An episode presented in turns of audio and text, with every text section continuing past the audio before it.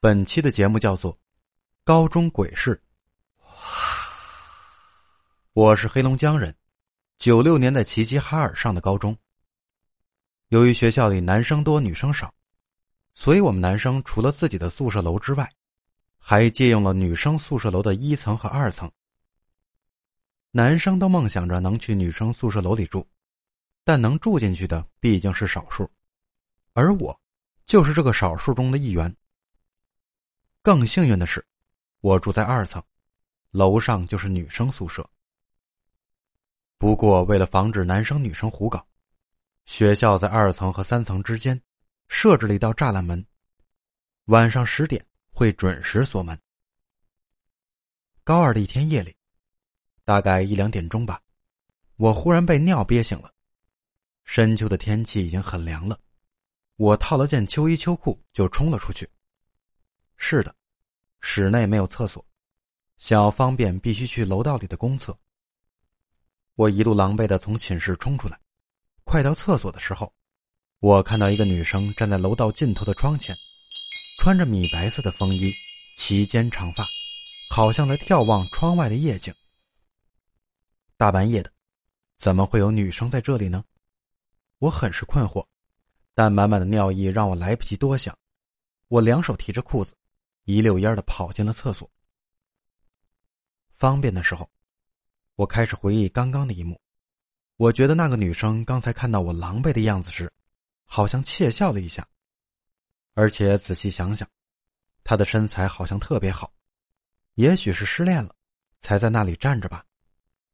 我胡思乱想了一通，就跑回了寝室。遗憾的是，回去的时候那个女生已经不见了，估计是回寝室了。毕竟那里挺冷的。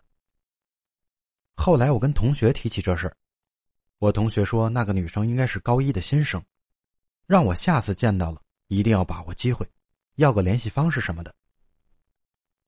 在那之后，相隔不久，二零二寝室的糖糖也看到了那个女生，也是在半夜的时候，糖糖饿醒了，就想着去水房打点水，泡个方便面吃。他一出寝室门，就看到前面有一个女生。背对着他，也穿着米白色的风衣，齐肩长发，背影很是好看。那个女生拉开水房的门就进去了，糖糖非常高兴。他高兴的原因有两个：一是这么晚了水房还没有锁门；二是能和美女邂逅，说不定可以通过打水认识一下。他屁颠儿屁颠儿的跑到水房门口一看，门灯确实亮着，可是水房的门是锁着的。他吓得把水壶都扔了，飞奔回了寝室，蒙着被子念了半宿的阿弥陀佛。第二天，我听说了这事而且基本确定，糖糖和我遇到的是同一个。虽然明明知道那女生八成是脏东西，但意外的是，我却没有一点害怕，反而还想着再偶遇她一次，也不知道我脑袋是不是让驴给踢了。如果说那次是糖糖或者我看错了。那接下来的高三，对普通人来说绝对是噩梦。高三下半学期，年级里的好多同学都搬到了校外，找个肃静的房子苦读去了。整个二层寝室里只有四个男生，包括我。前楼就是教学楼，每天晚自习后会有一个五十岁左右的女教师在那里值班，女教师姓贺。教学楼有两个大门。贺老师每天都是等学生散尽了，拿着手电筒在教学楼里巡视一大圈然后在外面把西侧的大门锁上，再从东侧的大门进去，从里面锁好。回到门厅隔壁的值班室看一会儿电视就睡觉了。可是那天，他照例锁好门，在值班室里躺下看电视，忽然听见大门吱呀一声打开了。教学楼里除了贺老师，再无旁人。空荡荡的门轴声特别响亮刺耳。贺老师以为自己回来时忘记锁门，有人进来了，就从值班室出来看了看，结果大门果然是敞开的。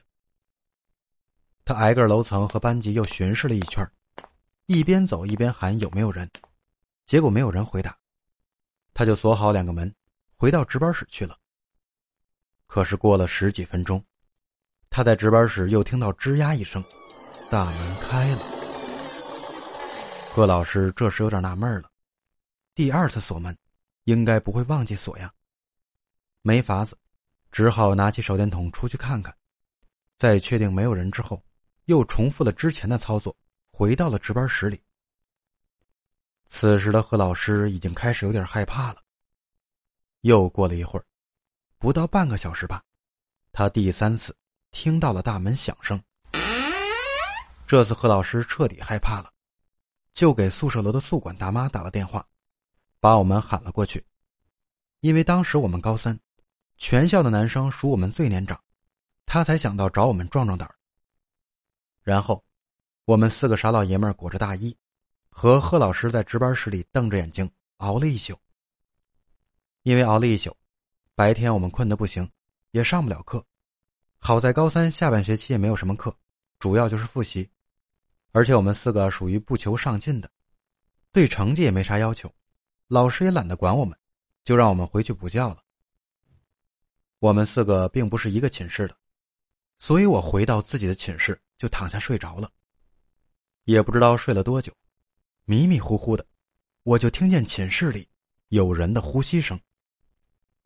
那声音似乎是熟睡的人在呼吸，没有鼾声，就是很平静、很均匀的呼吸。我很确定寝室里就我一个，我就起身在屋子里的各个位置仔细的聆听。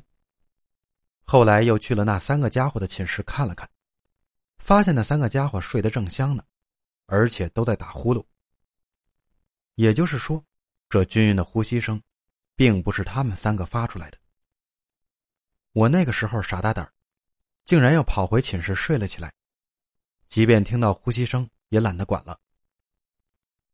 后来听一个家住附近的男生跟我说，我们寝室以前是女生宿舍，有一个女生在里面被人给杀死了，才改成了男生宿舍。这让我突然想起了那个齐肩长发的女生。莫非是他？我当时也真是傻的冒泡了。得知这个消息，不仅没有害怕，反而在走廊里蹲了好几宿，想看看能否遇到什么诡异的事说实话呀，我那个时候太无聊了，真的想寻求点刺激。这事后来传得沸沸扬扬，我被校长叫过去谈话，让我写了个承诺书，承诺不再参与讨论那种事儿。如今啊，二十年过去了，有时候想想还是觉得挺有意思的。在这里把我的经历讲出来，您也不用计较真假，不必追问学校的名字，当个故事听听便可。好了，本期的故事讲完了，感谢您的收听。